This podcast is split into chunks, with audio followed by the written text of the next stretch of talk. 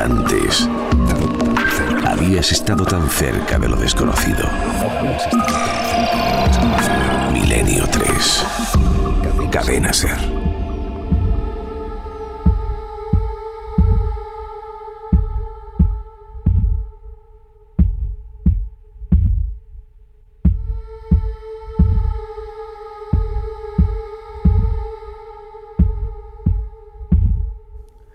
Y 7 minutos. Aquí estamos de nuevo.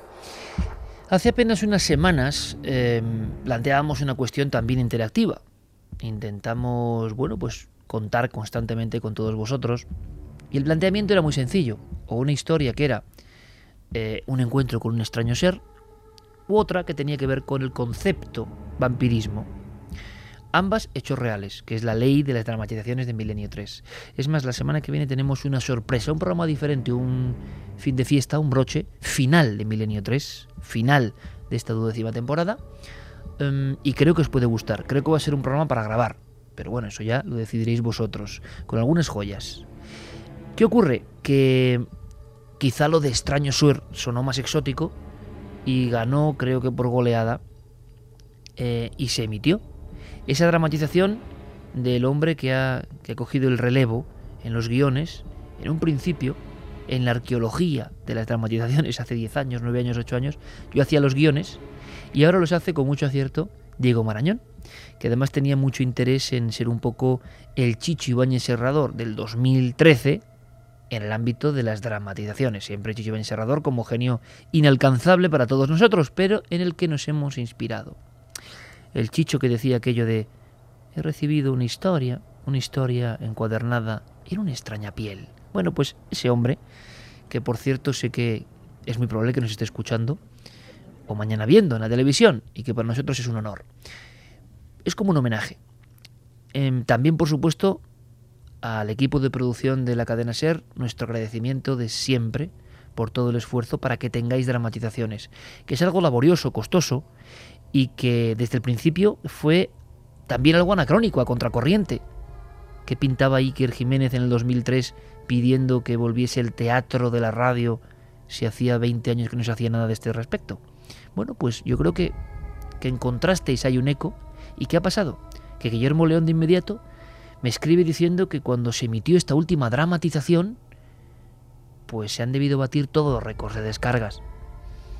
Las personas han querido acudir a esa pieza de miedo, inquietud, suspense. Bien. Y yo me quedé con las ganas de emitir la otra. La otra es una historia real que llegó en un testimonio. El testimonio, por lo crudo, nos puso los pelos de punta. Y solo os puedo decir que la historia que vais a escuchar a partir de ahora es absolutamente real. Y eso le da esa especie de, de tono oscuro, de tono increíble pero cierto. Ocurrió en España, como siempre no hay que irse lejos. Es una vieja historia de vampiros, sí, made in Spain. Ocurrió y la testigo principal nos llegó a escribir en su día. Bueno, un familiar, diciendo que esto había ocurrido de esta y no de otra forma. Así que, ¿estáis preparados? Viajemos en el tiempo y viajemos a eso que es, como yo digo, el teatro escrito en el aire con los actores metidos a fondo. Y vosotros ponéis las imágenes. Una vieja historia de bebedores de sangre.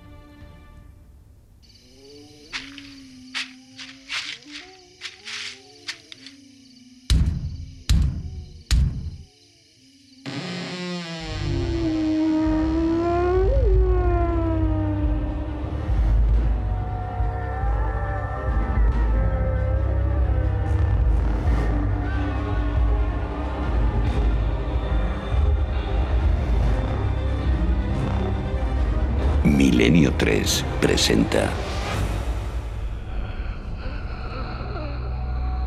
Mientras duermes. Mataró. Primeros días del invierno de 1945.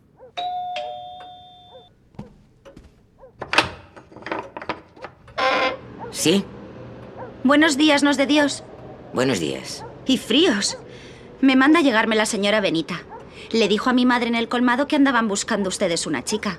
Una empleada, vamos. Ah, así que vienes de parte de Benita. Muy bien, bonita. Pasa. Pasa y hablamos. Agradecida, señora. La joven atravesó el umbral de aquella puerta. Pero no te quedes en la entrada, mujer. Ven. Sígueme hasta la cocina. Sí, señora. Francisca atravesó paso a paso aquel oscuro corredor, apenas iluminado por un par de pequeños apliques. En invierno no abro mucho las ventanas, ¿sabes? No soporto el olor a carbón que se cuela de las chimeneas. Entiendo. Y encima esa dichosa textil que nos han construido al lado. Fábricas y más fábricas. Ay, nos vamos a asfixiar con tanto humo y tanta porquería. Pero bueno, siéntate y cuéntame. Ni siquiera sé cómo te llamas. Francisca, señora. Me llamo Francisca. Yo soy la señora Mercedes. ¿Eres de aquí? No, señora. Mi familia es de Cejín, en Murcia. Mira, mi marido y yo estamos buscando a una chica para que nos ayude en casa. Los años, ya sabes. Mm, Por cierto, ¿qué edad tienes? Acabo de cumplir los 17, señora. Ah, eso es magnífico, magnífico, verdaderamente. Eh, Bueno, Francisca, no hace falta hablar mucho más. Solo acertar con las primeras impresiones. Mi marido no está, pero ya le conocerás esta tarde. ¿Ya? ¿Entonces me da el trabajo? Bueno, si quieres pensártelo. No, no, no, no, no, no. Es solo que no esperaba que todo fuese tan rápido. ¿Por qué esperar? El tiempo es oro. Francisca, sígueme entonces. Este es el salón. Es la parte más grande de la casa. Y esta será tu habitación. Encima de la cama tienes tu uniforme y sábanas limpias. Creo que eso es todo. Si necesitas algo... ¿Y me- este cuarto, señora? La joven, de pie en el pasillo, había reparado en una habitación inmediatamente contigua a la suya. Escúchame bien, niña. Ahí tú no tienes que hacer nada. Esa puerta no se abre, ni se toca, ni siquiera se mira. Esa puerta no existe para ti. Tenemos un hijo de tu edad. Se llama Alfonso y está enfermo. Qué mal le aqueja. Eso no te incumbe. No tienes que saber nada más. Él es cosa nuestra, ¿entiendes? Por supuesto, señora. Disculpe. No. Disculpa tú. Francisca, mira, es que resulta duro ver sufrir a un hijo. Simplemente ocúpate de lo que te he dicho y no habrá problemas. Sí, señora. Ahora deshaz tu equipaje y cámbiate. Hay mucho que hacer. La habitación destinada al servicio era pequeña y austera, pero acogedora. El mobiliario básico consistía en una cama con un colchón de lana, una mesilla de noche sobre la que reposaba una pequeña lámpara, una silla, un espejo y dos armarios. Francisca abrió el más pequeño de ellos. Además de otros tres juegos de sábanas, halló suficiente espacio para su reducido equipaje. Toda su ropa encontró allí perfecto acomodo. Movida por la curiosidad, intentó abrir el armario más grande, pero estaba cerrado con llave. Al salir de su habitación, ya vestida con su uniforme, la muchacha observó que la mujer había entrado al cuarto de su hijo enfermo. Ya pasó mi vida. La curiosidad fue más fuerte que su palabra. Vamos, vamos, cariño. Estás muy guapo. La puerta había quedado entreabierta. Apenas un resquicio que le permitió distinguir una figura esquelética y agonizante recostada en una vieja cama. Sus ojos se cruzaron por un instante. Las pupilas de la joven se clavaron en aquel rostro demudado y cerúleo, en aquella boca entreabierta en una mueca consumida por el dolor y el paso del tiempo, en aquellas ojeras que reflejaban el sufrimiento más absoluto. Por Dios. La joven se propuso olvidar aquella visión. El resto del día transcurrió con normalidad. Francisca se dispuso a realizar una limpieza a fondo de todas las estancias de aquel inmueble.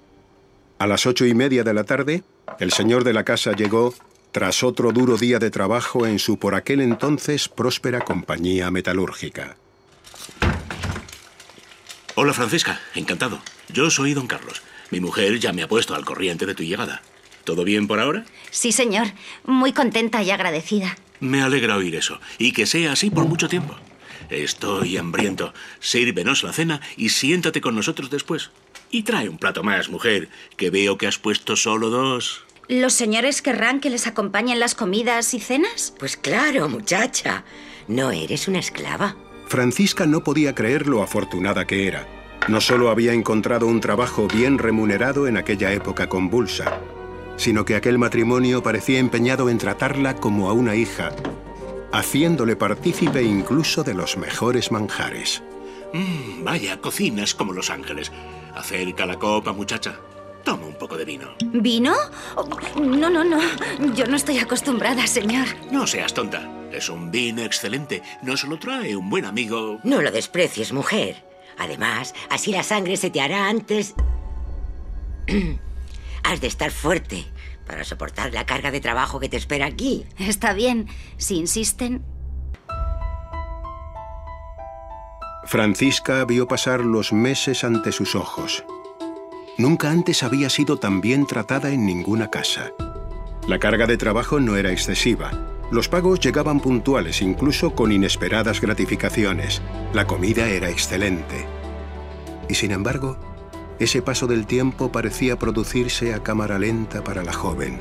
Cada noche, después de cenar y de tomarse la media copa de vino que le ofrecían, parecía sumirse en un profundo letargo del que despertaba débil, agotada. Hola, Rufina. ¿A hacer la compra? A ver, como cada día. Pero ya me voy, que luego mi señora me echa un rapapolvo si me demoro más de lo debido. Chica, qué mala cara tienes últimamente. ¿Tú estás bien? ¿Qué sé yo? Cada noche es como si en vez de dormirme cayera inconsciente.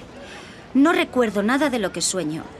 No recuerdo absolutamente nada desde que me acuesto hasta que me levanto. Y cada día amanezco más cansada y débil que la anterior. Tú estabas en casa de los Villarías, ¿no? ¿Y esa gente no tenía un hijo enfermo? ¿O ya murió? Muerto en vida debe estar. Ay, se me está pasando una cosa por la cabeza. Mi prima de Madrid me contaba el otro día. Chica, arráncate. ¿Tú qué comes? ¿Te dan algo raro los señores? ¿Raro? No. Me tratan de guinda. Ya te lo he dicho otras veces. Por las noches hasta un vaso de vino me dan. Ellos no suelen. A la señora no le gusta. Y el señor dice que el médico se lo tiene prohibido. Escúchame, niña. Esta noche no te bebas ese vino. Tan solo mojate los labios. Pero no te lo bebas. Disimula. Hazme caso. ¿Pero por qué? ¿Qué me quieres decir? Seguro que nada. Pero en la capital se cuentan historias raras. He de irme ya, Francisca. Mañana nos veremos. Tú solo haz lo que te he dicho esta noche. La joven, extrañada, siguió las instrucciones que le había dado su amiga. Pero bebe, muchacha, que se te ve debilucha. Apura tu copa. La comisura de sus labios se tiñó del rojo líquido, sin dejar que una sola gota se introdujera en su organismo. Si los señores no ordenan nada más, voy a acostarme ya. Buenas noches. La joven repitió el ritual de cada noche. Extrañamente más despierta de lo acostumbrado, esta vez puso especial cuidado en bloquear la puerta con la silla. Una silla que jamás había aparecido movida, lo que imposibilitaba la presencia de cualquier intruso. Francisca cerró los ojos y esperó en la más completa oscuridad. La joven continuaba despierta cuando un extraño ruido pareció salir del gran armario ropero que tenía frente a la cama. El mismo que había permanecido cerrado durante meses, desde el primer día que había llegado. La tenue luz de una vela iluminó de repente el interior del viejo mueble, hasta que una de sus puertas se abrió desde dentro. Tenga cuidado, don Miguel. Y no haga ruido. Últimamente creo que sospecha algo. Tenemos que extremar las precauciones. La joven, reconociendo la voz y siendo consciente de la insólita escena que estaba ocurriendo en la oscura estancia, contuvo la respiración a duras penas. No tema, no hay peligro. La dosis de lauda no es segura. Dese prisa, doctor. Que Alfonso cada día está peor. Ay, Dios, no sé si esto que hacemos cada noche acabará por sanarlo o por condenarlo definitivamente. Una fría mano la tomó del brazo. La joven, aterrorizada, no pudo contener su miedo durante un segundo más y de un salto golpeó el interruptor que estaba al lado del cabecero de su cama. Ante sus ojos aparecieron los intrusos, manipulando lo que parecía ser un complejo aparataje médico que incluía finos tubos de goma, trozos de algodón y un par de recipientes de cristal. ¿Qué están haciendo? ¿Qué pretenden? ¡Aléjense de mí! ¡Fuera! ¡Fuera de aquí! ¡Salgan! ¡Santo cielo! ¡Está despierta! Francisca, tranquilízate. Es algo necesario. Tienes que entenderlo. Mi pequeño no tendrá ni una oportunidad si no le ayudan. ¡Fuera! ¡Déjenme en paz! Quiera. ¡Aléjense de mí! ¿Qué me están haciendo? ¿Pero qué me han hecho? La joven, descalza y en camisón, se levantó rápidamente, rompió uno de los recipientes y cogió con fuerza uno de los trozos de cristal con el que amenazó a los dos intrusos. En el interior del armario, al fondo, pudo ver una puerta oculta que se comunicaba directamente con la habitación del chico moribundo. Era un pasadizo oculto que daba paso cada noche a un espantoso y clandestino ritual. Una práctica de vampirismo real en plena posguerra. ¡No se acerquen! Francisca, sin dejar de amenazar a las dos siniestras figuras que cada noche invadían su descanso, retiró la silla que bloqueaba su puerta y echó a correr, primero por el angosto pasillo y después por las frías calles de Mataró.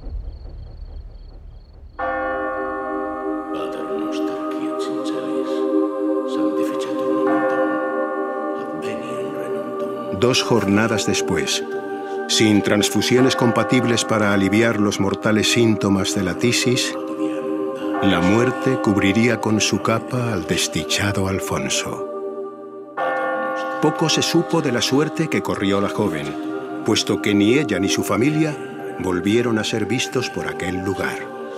Con el paso del tiempo, aquel sobrecogedor caso de vampiros oníricos se tornó en tabú, en una leyenda propia de tiempos oscuros, pero más común en realidad de lo que hoy en día podríamos imaginar.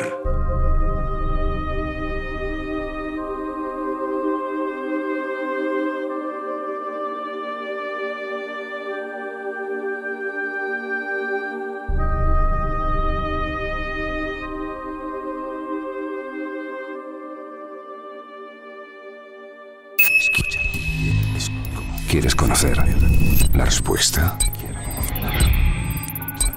Milenio 3 en la SER. El mundo que conoces está a punto de cambiar para siempre. Después del Código da Vinci llega Inferno, la nueva novela de Dan Brown, editorial Planeta.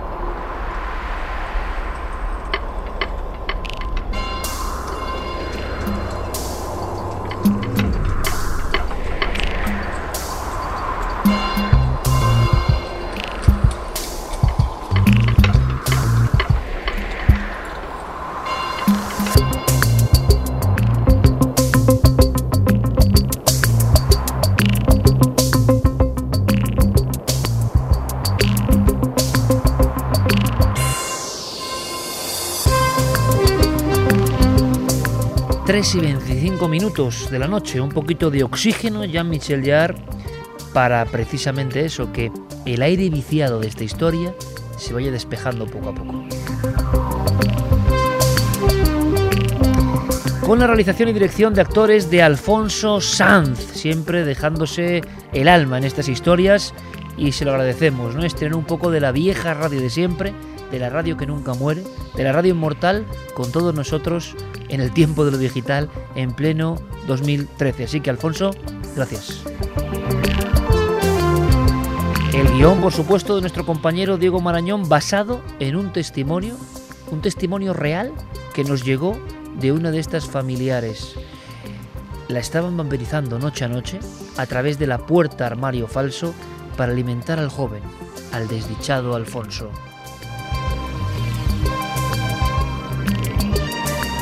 Con la voz incomparable, la misma voz, y esto sí que es un milagro para mí, una de esas cosas que uno ha soñado alguna vez, la misma voz que habéis escuchado como narrador, el gran José María del Río, la voz em, es la misma persona que yo escuchaba como voz cuando yo tenía 14 años y me desvelaba con aquel programa de miedo, en aquel entonces en Radio Nacional de España, o en las historias de Chicho Ibáñez Serrador. Aquella voz, como la voz de Cosmos, era José María del Río, y hoy José María del Río está con nosotros en Cuarto Milenio y en Milenio 3. Sueño cumplido. Con Julio López, por supuesto, la maravillosa Sandra Jara, Francisca González, menuda interpretación, esa anciana siniestra, Jacinto Montes de Oca, Alma Naranjo y por supuesto, lo dicho, todo supervisado por nuestro compañero, equipo de producción Cadena Ser, Alfonso Sanz. Que no sea la última dramatización, eh, que vuelvan a escucharse y por supuesto, ¿por qué no? Seguimos invitando, nosotros resucitamos el género en 2003 a que otros compañeros, otras sintonías, otras cadenas, ¿por qué no? Eh, lo hagan, se animen, porque la magia de la dramatización es una magia incomparable.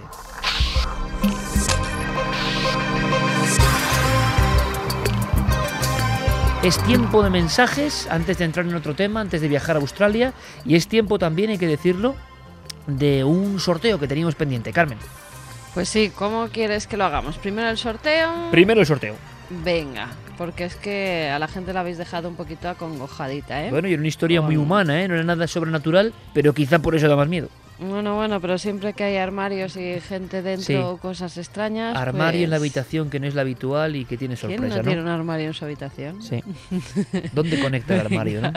Vamos primero con ese sorteo. Voy a dar los ganadores, que son Ángel José Gallego Bello de Madrid, Antonio García Robles de Almería, Montse Said Merino de Los Corrales de Buelna en Cantabria y Jessica Mogollo Montaño de Ciudad Real. Y ahora vamos otra vez con otro sorteo para la semana que viene.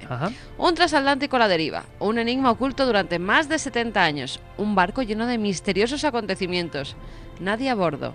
¿Quién es el último pasajero? Pues nada, quien se atreva a embarcarse en ese barco más enigmático que jamás haya podido imaginar, que se lea todas sus páginas porque es el Valkyrie. No te podrás bajar de él aunque quieras. Inquietante, sorprendente, adictiva. El último pasajero es la nueva novela de Manuel Loureiro, editorial Planeta.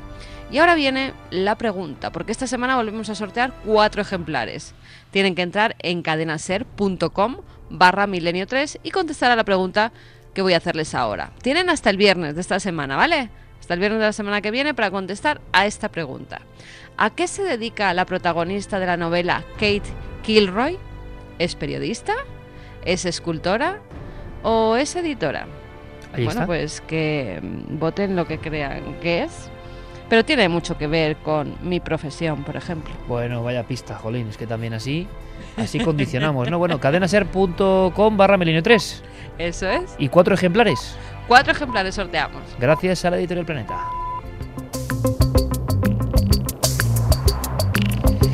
Editorial donde publica nuestro amigo Javier Sierra y donde acaba de debutar nuestro compañero Javier Pérez Campos, ni más ni menos. Eh, mensajes. Pues vamos con mensajes. Sombra Norceste dice, por favor, que heavy la historia, genial la dramatización, bastante increíble. Pues tan increíble como que el testimonio real, hombre, nada puede superar un testimonio real. La fuerza de un testimonio real, aquí no se lo la sangre, por eso Diego eligió esta historia. Si quieren, que intenten eh, encontrarse de nuevo en el ciberespacio con aquel testimonio aquella noche que nos dejó sin palabras, ¿no? Sí, la verdad es que sí.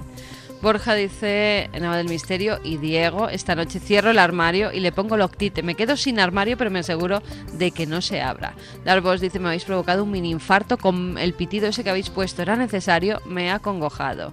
Antonio Rubio, uy Dios, menuda dramatización, buenísima. A Diego todo el mundo le dice que le han acongojado, yo lo digo así, pero ya sabéis la palabra real. En serio, me ha encantado. Ahora no duermo fijo. Montaña Sánchez, buenísima dramatización. Nunca dejan de sorprenderme. Voy a estar toda la noche vigilando la puerta del armario. Carol dice, pobre Francisca, creo que será la cena de aquel hijo enfermo con vino incluido. Bueno, eh, esto es el efecto un poco mm, mano cortada, ¿no? Ahora es el armario el culpable. Alguien cuando ve una historia que le inquieta un poco en la noche, busca un, artefacto, ¿no? Y es como esa historia que hemos contado tantas veces de la portada del caso y la fotografía de una mano de mujer dentro de una lechera, el famoso caso de Margarita Redeliori, un crimen de los años 50 en Madrid, una amputación a un cadáver más bien, y cómo la reacción inmediata que recuerdan perfectamente los chamarileros de Madrid era que todas las esquinas, todos los puestos donde se dejaba la basura de aquel Madrid en blanco y negro se habían llenado de repente de lecheras. Las personas habían cogido repentino asco y rabia a la lechera que salía en la foto, ¿no? Con la mano. Bueno, pues ¿sabéis aquí con, el armario. qué, con qué pasó eso cuando tratamos un tema tanto en Milenio 3 como en Cuarto Milenio? Con los que cuadros aquellos aparecieron raros, exactamente Sí, sí, sí, aparecieron en la basura de decenas de ciudades y de pueblos un montón de esos cuadros de niños llorones Sí, sí. Eh, de verdad que una, una- una de las cositas de Camacho lechera. también, ¿no? Sí, sí. Se la sacó de la manga y la gente rompiendo sus cuadros, algunos se habían pagado a precio de oro. muy mal rollo, Muy ¿eh? mal rollo, eran bastante Sí, malos, la verdad sí, es que sí. sí. Bueno, corramos tupido velo y marchemos hacia Australia. ¿Os parece el viaje? Es un viaje largo, ¿eh? Pero con esta música quizá se nos haga más ameno, aunque el destino, el destino también es, parece, peligroso.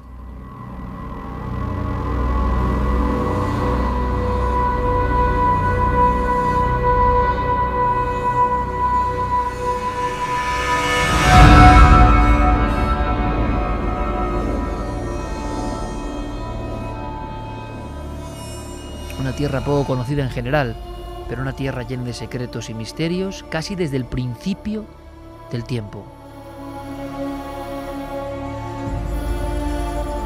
Porque el retrato de todos esos misterios está, por ejemplo, en la pintura rupestre aborigen australiana. Ahí aparecen auténticos cráneos de seres que no parecen de este mundo.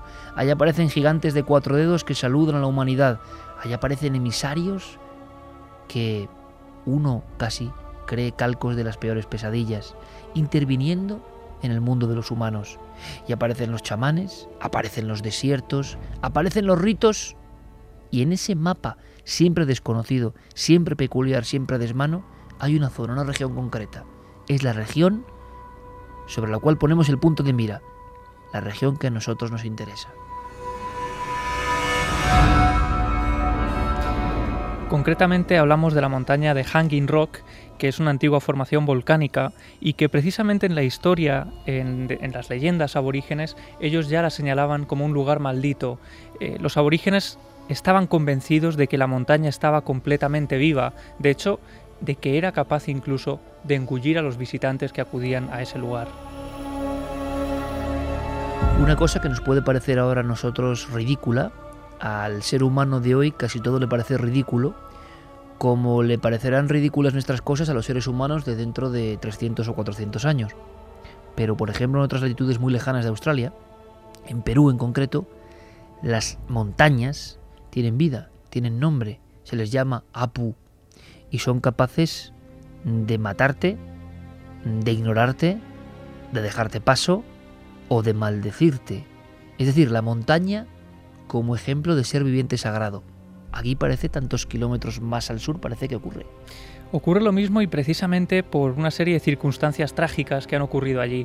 Eh, a lo largo de la historia han desaparecido muchos excursionistas, montañistas que han ido allí en soledad, en ocasiones también en grupo, y no han vuelto a ser vistos nunca más. El caso más tremendo, Iker, tuvo lugar en el año 1900, a principios del siglo XX. Ya se sabía que ese lugar era un lugar en el que, como decíamos, los autóctonos de allí hablaban de extrañas luminarias que aparecían en el cielo, de seres que eran demasiado, eh, demasiado altos y mucho más delgado de lo que habitualmente estaban acostumbrados a ver. Y sin embargo, había un colegio que sigue en pie, el Colegio Femenino de Appleyard, en la localidad de Woodland, eh, al sur de Australia, en Melbourne, y precisamente allí un grupo de jóvenes eh, que constantemente cada año acudían a hacer una especie de retiro a ese lugar, a la Hanging Rock, pues en el año de 1900, 14 de febrero concretamente, hicieron ese plan como venían habituando desde unos años atrás. Allí acudieron 19 chicas en concreto, 19 jóvenes, junto a dos profesoras del colegio, eh, una era la profesora de francés y otra profesora más, y bueno, habían pasado allí una jornada en la naturaleza, alejados de la gran ciudad, cuando a eso de, la- de las 3 de la tarde más o menos, descubren que hay algo extraño, descubren que está ocurriendo algo un tanto raro y que ellos ni siquiera esperaban. Si quieres vamos a escuchar un corte de una película que se llevó a cabo que se titulaba eh, Picnic en, la- en Hanging Rock. Get on 12 o'clock. Mi reloj tiene problemas. El mío se ha parado a las 12. Nunca antes se había parado. Debe ser algo magnético.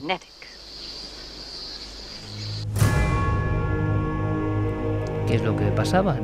¿Anomalías en los relojes de aquel Sí. grupo? En un momento todos se dan cuenta de que todos los relojes se han parado a la misma hora, a las 12, solo unas horas atrás de ese momento en el que se dan cuenta, a las 3 de la tarde.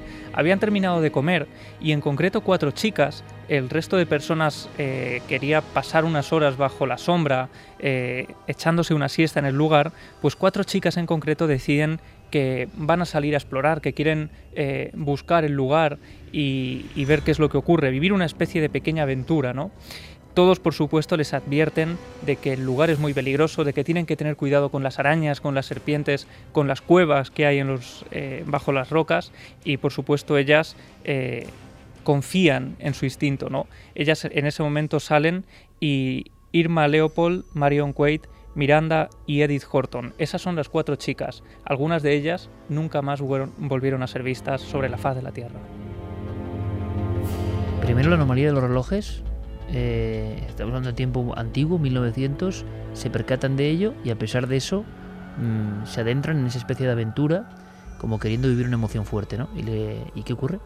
Pues estas cuatro jóvenes son vistas en grupo, ese grupo por última vez, por otros jóvenes que están al lado de un riachuelo. Ellos las ven cruzando el río y son las últimas personas que las verían con vida. Porque después de una siesta, eso de las cuatro y media, es la profesora Poitiers, la profesora de francés, la que al despertarse se da cuenta de que estas jóvenes no han regresado aún. Y no solo eso, falta una persona más, es la profesora Macrau.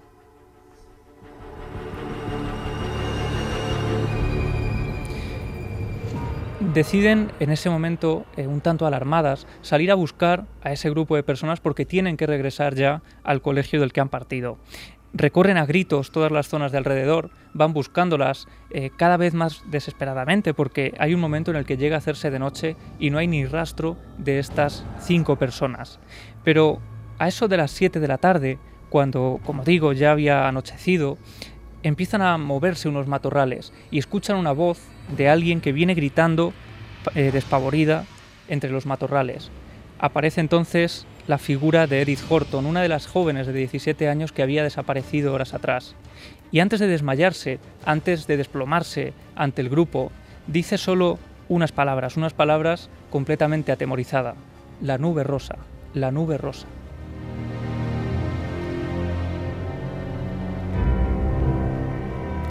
Inmediatamente después se desploma y pierde la conciencia. Es llevada a un famoso médico de la zona, el doctor Mackenzie, que la examina eh, pormenorizadamente, hace varios análisis y descubre algo. Esta mujer tiene una leve conmoción, tiene varios cortes en la cabeza y varias magulladuras y sufre una amnesia importantísima, una amnesia que le impide recordar lo que ha ocurrido en esas horas en que ha estado completamente perdida en el bosque.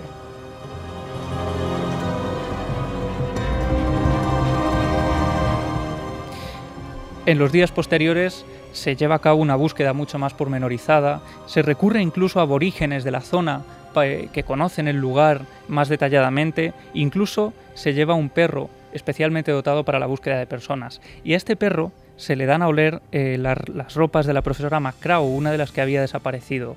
El perro poco a poco va ascendiendo por una roca, llega incluso a adentrarse en una cueva oscura y en ese momento se queda en el exterior de la cueva con eh, las patas delanteras clavadas en la tierra, con el, el, pelo completamente erizado y gruñendo durante un tiempo aproximado de 10 minutos.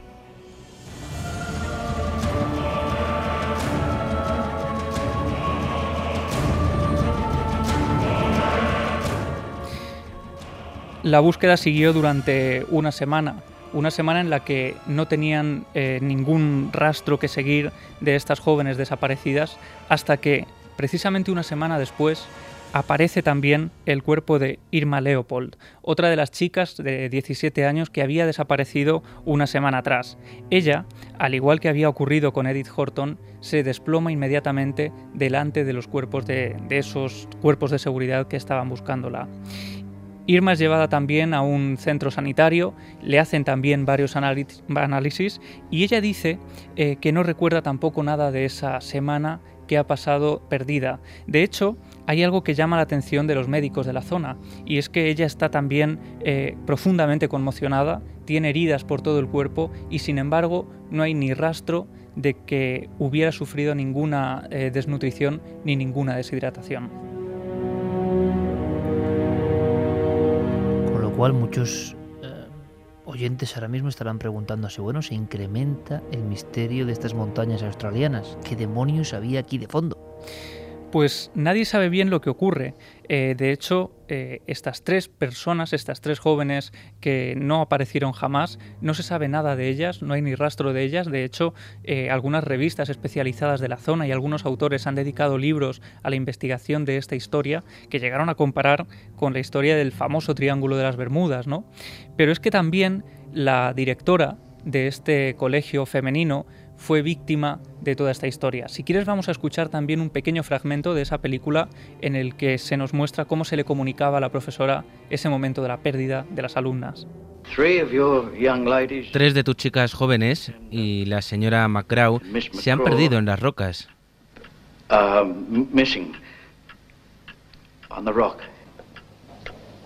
¿Qué ha pasado? Ese es el problema. Nadie sabe qué ha pasado. Nobody knows what happened. 3 y 43, pero ha pasado mucho tiempo de esta historia. Sabemos, intuimos por estos fragmentos que hay una película sobre esto. No sé por qué. Quizá porque nadie ha resuelto nada. No se ha resuelto nada. De hecho, el cuerpo de la directora apareció unos meses después eh, eh, a los pies de un acantilado. Había fallecido.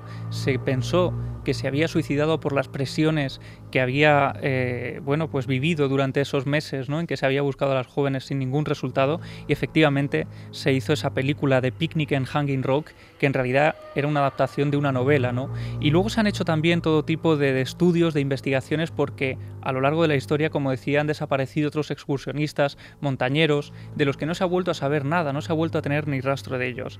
Se ha hablado de diversas teorías, ¿no? desde personas que hablan de que bueno, pues puede ser un terreno un poco difícil y que pueden existir eh, cuevas subterráneas de las que no se tiene noticia, hasta las teorías que hablan de posibles abducidos y de personas que entran en otras dimensiones, precisamente aferrándose a esas palabras que decía una de las testigos, ¿no? La nube rosa. ¿Me quieres decir que sobre ese concepto nube rosa, 1900, nadie ha indagado, nadie ha sabido, se refieren a algo comprobable? ¿Tiene eso algo que ver en la historia del lugar? ¿Hay algún grabado, alguna pintura, algo?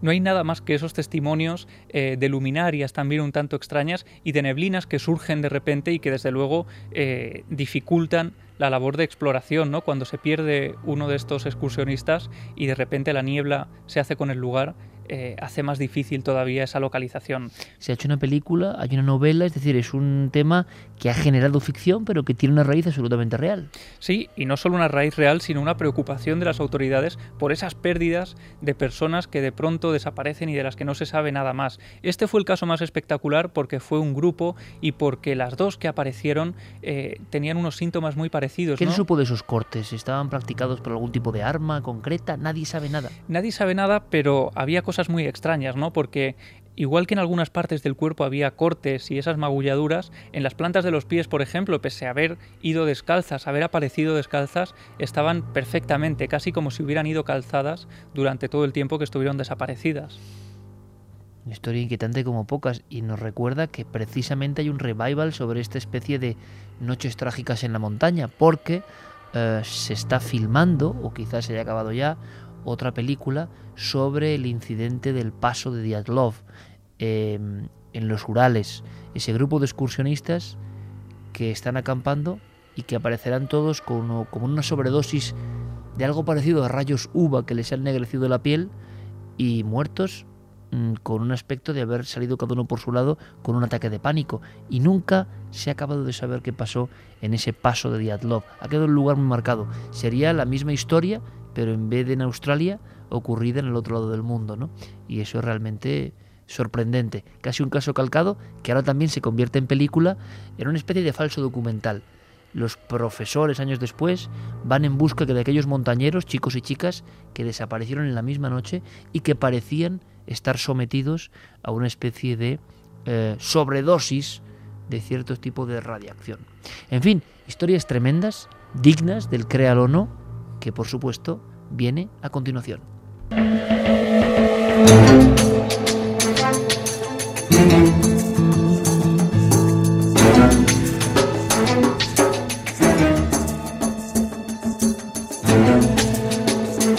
Diego Marañón, buenas noches compañero. ¿Qué tal? Eh, bueno, se ha puesto ¿eh? esa dramatización, tú le tenías confianza, esa historia que te impactó como pocas, ¿eh? Sí, a mí sí, la verdad es que cuando la escuché el 16 eh, de mayo de 2010, dejó el dato por si alguno quiere recuperar el programa, bueno, la verdad es que me causó, como tú dices, un profundo impacto y he querido recuperarla, al igual que recuperamos pues aquel encuentro de la policía, ¿no? Con el misterio en, alguna otra dramatización como fue algo. He querido recoger esos, esos momentos que a mí personalmente me, me llegaron bastante dentro en, estas historias. Qué fuerza tiene el testimonio cuando llega de forma inesperada, ¿no?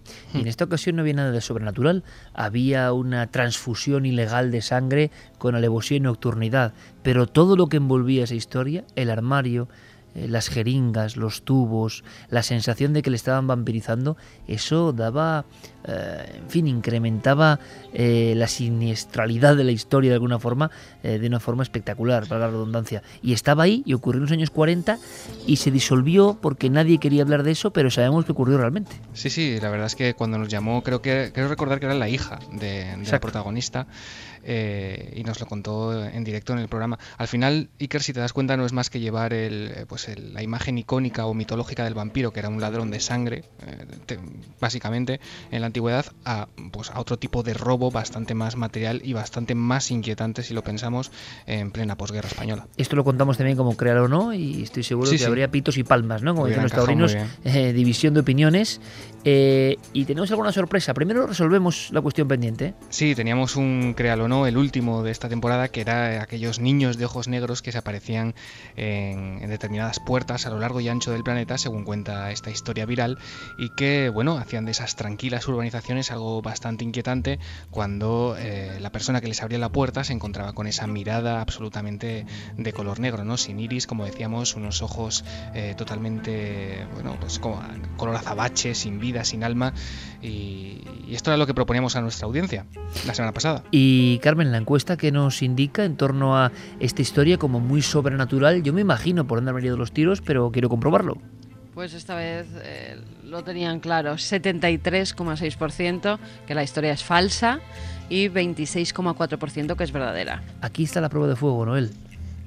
Falsa, tú estás... Pobre. pero ahí, hay, claro, ha ido ya con ventaja, ¿no? Diciendo, bueno, 73% ya si fallo está y sería bonito al final también, ¿no? Un, remache de temporada eh, dejándolo por lo menos en un 38-4. O sea, por lo menos 38-4, porque si no vamos a empezar a dudar ya de sus poderes y facultades, y eso sería grave. 73%, eh, que es curioso, que no se creen lo de los niños con la extraña mirada oscura. Sí, bueno, y la verdad es que hacen, hacen bien, ¿no? Porque eh, en realidad este caso Iker, eh, parte eh, o las primeras referencias en internet aparecen, fíjate, ya hace muchísimo tiempo, en julio de 1997 aparece esta En la prehistoria de la red, ¿no? Sí, sí, efectivamente. Además es la invención de un escritor de historias de terror que se llama Brian Bethel.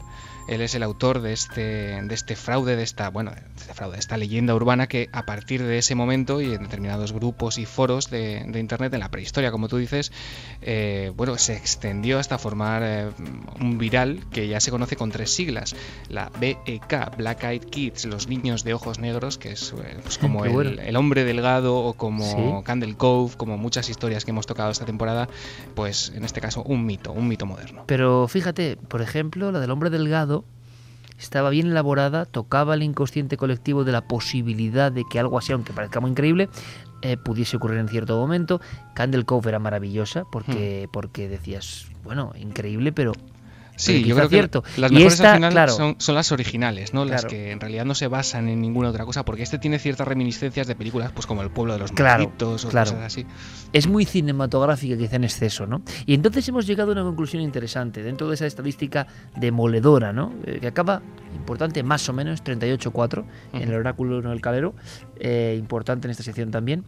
Em, hemos hecho una estadística de un año, de una temporada de historias. Y seguro que hay sorpresas, ¿cuál es la historia que más confundió a los oyentes de todo el año? Es decir, em, el resultado fue absolutamente inesperado. ¿En cuál se cumplió esta profecía? Bueno, pues tenemos varias, ¿eh? varias, porque aunque parezca que no, eh, y aunque ha habido más aciertos por parte de la audiencia que, que errores, los errores eh, son casi 15 o 16 ¿eh? los que ha habido. Ajá. Bueno, eh, algunas de esas historias, Iker, pues como El habitante incierto, como aquella que rememoraba, por ejemplo, lo de Shaw, aquella especie de artefacto que se colocaba al pizzero en el cuello, como aquel, por ejemplo, aquel motor extraño que apenas consumía combustible, si Es te verdad, acuerdas. qué buenas. Estoy repasando Bueno, ahora y son buenísimas. Todas esas historias o, mm, ha- han creado confusión y han hecho que nuestra audiencia emitiera un voto equivocado. Que Claro, dieran- ninguna era sobrenatural, es curioso, Diego, ¿no? Eran más pegadas a la realidad y por eso podían ser más creíbles. Sí, efectivamente. Si quieres que nos quedemos, por ejemplo, con las tres, Sí. así más, eh, más rápidamente, por ejemplo, tenemos el caso de Lucky, de aquel perro guía eh, que llevaba la muerte a sus dueños y que nuestra audiencia dio como verdadero. Afortunadamente no era un caso real, pero el 60% casi de la audiencia votó verdadero en aquella ocasión.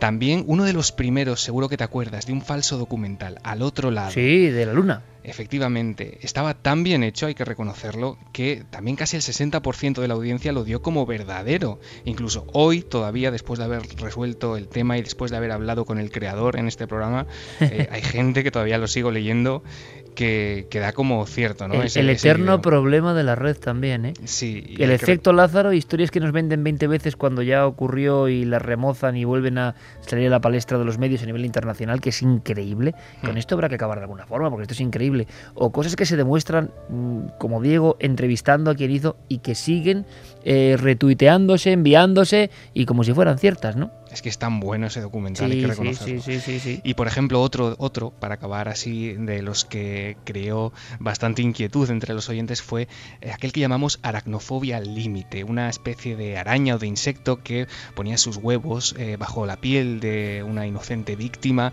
hasta que, bueno, aquella pequeña herida comenzaba a hincharse, al final acababa eclosionando con un ¿Con ese que montón- pasó en resultados? Pues eh, esa, esa, ese créalo o no fue votado como verdadero por un 63% de la Uf. Y con gente que decía que le había pasado. Claro, claro. ¿No os acordáis? Diciendo Sí, que sí, sí, sí, que le había salido sí, sí, sí, sí. una gran ampolla y que de ahí empezaron a salir arañitas y ese tipo sí, de sí, cosas sí. tan O agradables. sea que esa, la de las arañas fue una de las... Es interesante el estudio sociológico, ¿eh? Llegó a ser creída la historia por el 63%, que es una burrada, ¿eh? Sí, sí. Y sí, sí, como tú dices, es una burrada y eh, la verdad es que es una historia en la que se apoyaba simplemente en el, en el boca a boca, ¿no? Hay otras, por ejemplo, que hemos propuesto, como aquella famosa foto de la anaconda gigante, que la gente también la dio como verdadera, un 64%, cuando al final... 64. Sí, era al final una especie de truco de perspectiva de la foto que, que hacía que, bueno, que esa anaconda, que sí que era bastante impresionante, eh, pareciera bastante más grande de lo que era. Ha habido muchísimas, Iker, e incluso hay alguna, en este caso una, que nos quedó sin resolver, si lo recuerdas. ¿Te acuerdas de cuál era? No. No pudimos dictaminar si era verdadera o falsa. Era un... El eh, poder un- de Noel Calero. Era un testimonio que nos llegaba desde Canarias sobre un supuesto mercado de carne humana Es verdad. en el corazón de África. O sea, la historia más terrible que hemos escuchado en los últimos tiempos. Efectivamente, y que mm, por más que lo intentamos, eh, no pudimos, mm, bueno, pues dar un veredicto definitivo. No supimos eh, si aquello podría haber ocurrido de verdad. La verdad es que yo personalmente hablé con la persona que nos contó esto. Estuve hablando con él por teléfono casi media hora. Y yo te puedo decir que para mí esa persona no mentía. No sé lo que le habían contado, pero desde luego a mí no me estaba engañando. co- Conscientemente Llegaron estoy seguro. más testimonios de personas que habían vivido lo mismo. Yo lo la recuerdo. historia era terrorífica, Sí, era- mercado de carne humana clandestino, en mitad del desierto, en mitad de, bueno, a uno- a, ki- a kilómetros, ¿no? De la ciudad. como eh, con una especie poblada. de jaimas ahí colocadas. Pero claro, ese quizá resume toda la esencia de esta historia. Al final, nunca sabremos si fue verdad eh, o no. Si fue una historia deformada, exagerada, es como los viejos cantares de ciego, ¿no? ¿Dónde empieza la realidad y dónde nace el mito?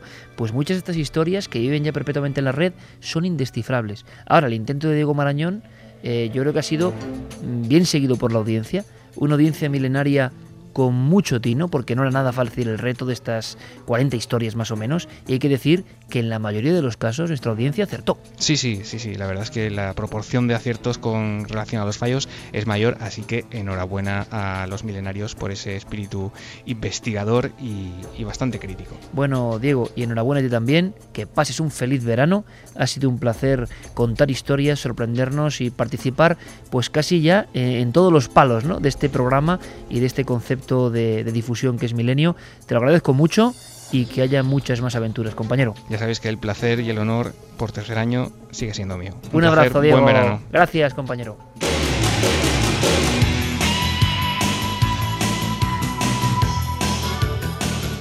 Termina Agustí por línea interna, ¿no? Como siempre ahí metiendo la, la daga, me dice, no te olvides ¿eh? de decir que hay un programa muy especial la semana que viene. Pues sí, pero no voy a decir nada más, que simplemente que es un programa especial, que es un programa diferente, que es un programa que espero que escuchéis, por ejemplo, en carretera o en la cama, y que os va a hacer conectar con muchos mundos. Algunos están en este, otros no.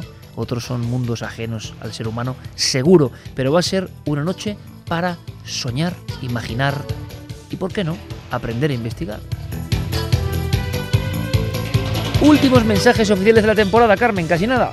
Pues mira, hay que darle la bienvenida a un nuevo milenario, en Pues este caso muy bien. milenaria, Venceslau, que nos decía que el 24 de septiembre de 2011 que nos envió ya un mail para dar la bienvenida cósmica a su hijo Fernando y que hoy, casi 21 meses después, ha nacido su hija Ana María que nos ha enviado una foto que está tremenda, llorando con todas las ganas del mundo.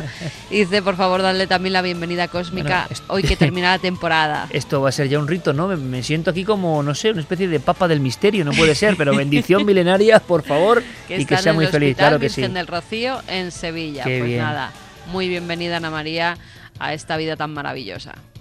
Pues por supuesto, bendición, vamos, si hace falta, doble. Más cosas. Pues mm, la de las historias de, de Diego Marañón, que diciendo es que nos ha metido en todas partes. Arañas, mm, eh, las camas con muertos, o sea, que les ha encantado. Que les ha gustado la sí, sección, ¿no? Sí, sí, sí, que a ver si la siguiente temporada sigue. Mm, Eso ya Rafa nunca se Campos sabe. deja un mensajillo, dice, mañana si escucháis el podcast del programa de hoy a 432 hercios, escucharéis un mensaje oculto que nos ha dejado Iker sobre el último programa de la temporada. Oye, ese me ha gustado. Ese me ha gustado y va a ser el último mensaje, porque podemos dejar encriptado algo, ¿eh? Eh, Nunca se sabe, con nosotros nunca se sabe ni qué va a pasar en el futuro, ni qué secciones, ni qué nada. No se sabe nada. nave Y viajará, así debe ser, así aprecian más, así aprecian más lo que hacemos. es broma. Bueno, de verdad que ha sido un honor y un placer. Noel Calero, Fermín, gracias compañeros por todo un año de esfuerzo, pero esto no acaba. La semana que viene, por supuesto, estamos con ese programa tan especial y diferente. Javi, gracias compañero. Gracias, un Mañana placer. nos vemos ya por muchas más aventuras, mucho éxito con tu nuevo libro en Planeta. Gracias, compañero, de Muchas verdad. gracias. Ha sido un buen año. Y Carmen, nosotros mañana sí que volvemos a la hora de siempre. Con Sí. todo esto del fútbol hay sorpresas, pero mañana estamos y que ha sido un placer y un honor y que aquí terminamos la temporada, pero que en verano sigan enganchados a la Todo SER, el mes de por julio, supuesto. además, vamos a estar con programas nuevos de Cuarto Milenio, ¿eh? Es. Y en la SER, repeticiones de programas antiguos de Milenio. Bueno, siempre enganchados a la SER, como debe ser. Nunca mejor dicho. Un abrazo, Carmen, gracias. Besos. Y ahora con nuestros compañeros, que seáis todos muy felices.